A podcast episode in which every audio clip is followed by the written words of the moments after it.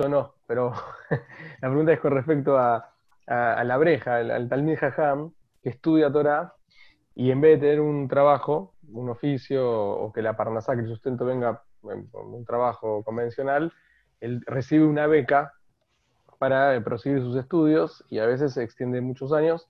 Entonces la pregunta es puntualmente si es correcto esa, esta dinámica desde el punto de vista de la Torah de una persona que reciba, que sus ingresos vengan eh, exclusivamente por el estudio de Torah. Y eh, la pregunta viene, o sea, dado que también se podría trabajar dentro de, la comunidad, de, enseñando Torah, etc. Así es la pregunta. Muy bien, muy bien, muy bien. Bueno, muy bien.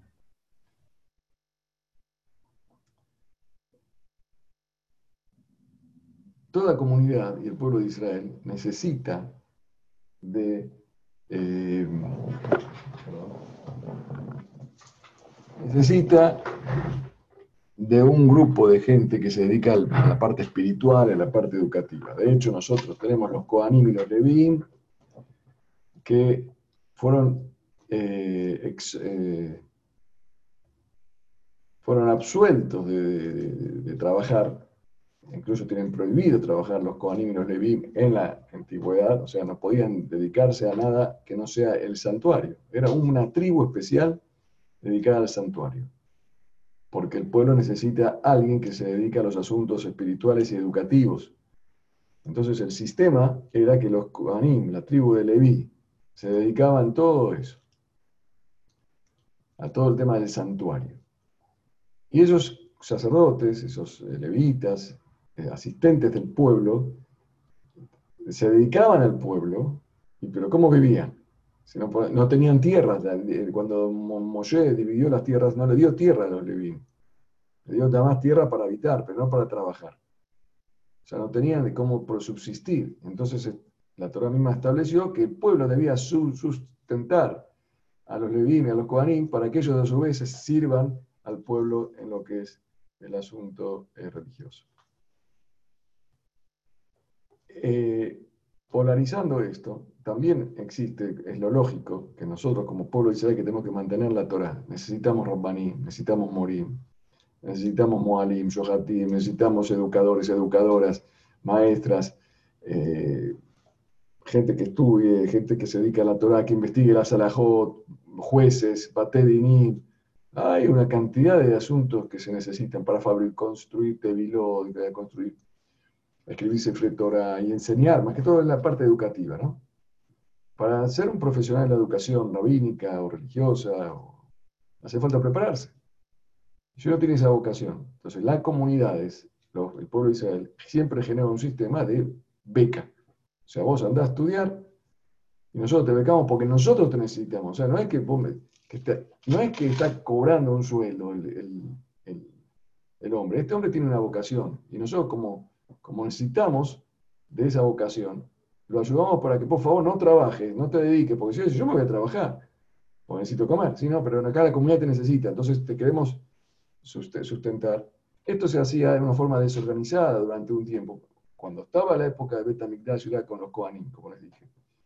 Después, cuando el pueblo judío entró en un estado de exilio, estuvimos, estamos hace dos mil años, en forma de casi muy desorganizada. Entonces esto se hacía de una manera desorganizada. Por ejemplo, un padre podía mantener a sus hijos si podía, o una, un donante mantenía a quien quería. ¿Para qué?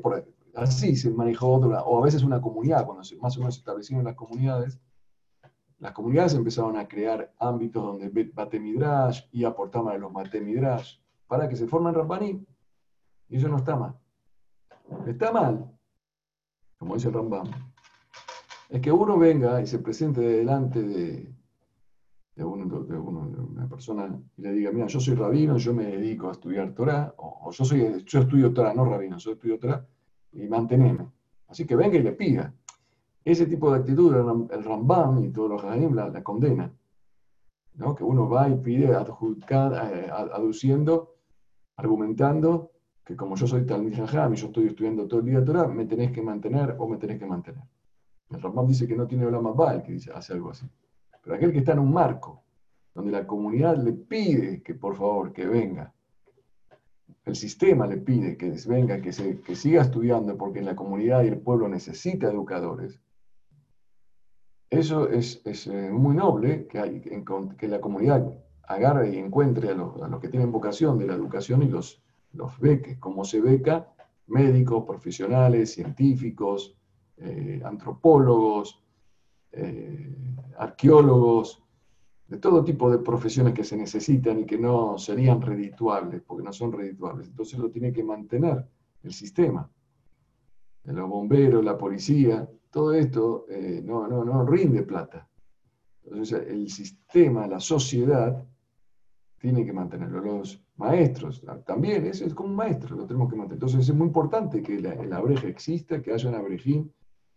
Ahora, de ahí a convertir el abrejismo en una cultura nacional es un error, porque esto tiene que nacer de la persona que tiene vocación y que tiene capacidad, que le gusta.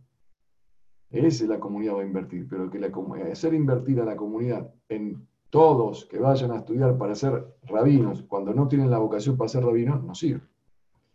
O sea, el Abrej es una etapa que dura unos años, como una carrera universitaria, y que tiene que ser costeada por las instituciones y, las comunidades o, el Estado, si hay un Estado, como en este caso hoy el Estado de Israel, porque la, comunidad judía necesita de este tipo de personas. Entonces, lo que está mal es que esto se transforme en algo eh, vicioso, ¿no? Que uno va al colel, como va al colel y no estudia, no tiene vocación y recibe la milga, recibe el subsidio y está, y en vez de trabajar, él se perjudica perjudica a la, comunidad porque no va a ser útil. Se arruina su vida porque no está haciendo lo que le gusta. Y a veces, entonces esto es lo que venía a decirles.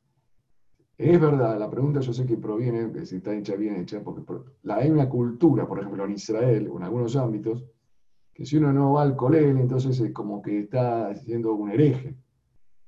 Si se va a trabajar o algo así. Entonces, no, cada uno tiene que hacer lo que su vocación le dice. Si tu vocación es ser científico, bueno, vas a encontrar algún filántropo en el mundo que va, que apoya a los científicos para que descubran vacunas, para que fomenten la cultura, para que hagan investigación. Y, también van a encontrar filántropos que, que apoyan a, personas que tienen vocación de ser rabinos y estudiar Torah. La palabra abrej es un invento, ¿no? También es, es el también que estudia y al final después se convierte en un elemento positivo para la sociedad. La Torah tiene que ser, transmitirse, tiene que enseñarse, tiene que, tiene que, de alguna manera, o escribiendo, o investigando, o enseñando, o organizando una comunidad. Cada uno va a encontrar, el que tiene la vocación de esta de la Torah, cada uno va a encontrar y saber cómo canalizarlo. No sé si me gusta, si alguien quiere preguntar sobre esto, sería bueno, porque quizás como están todos silenciados, no me pueden retrucar nada. Así cualquiera habla. Acá justo lo que la pregunta que sigue Raúl creo que tiene que ver con esto. Entonces, en definitiva, eh,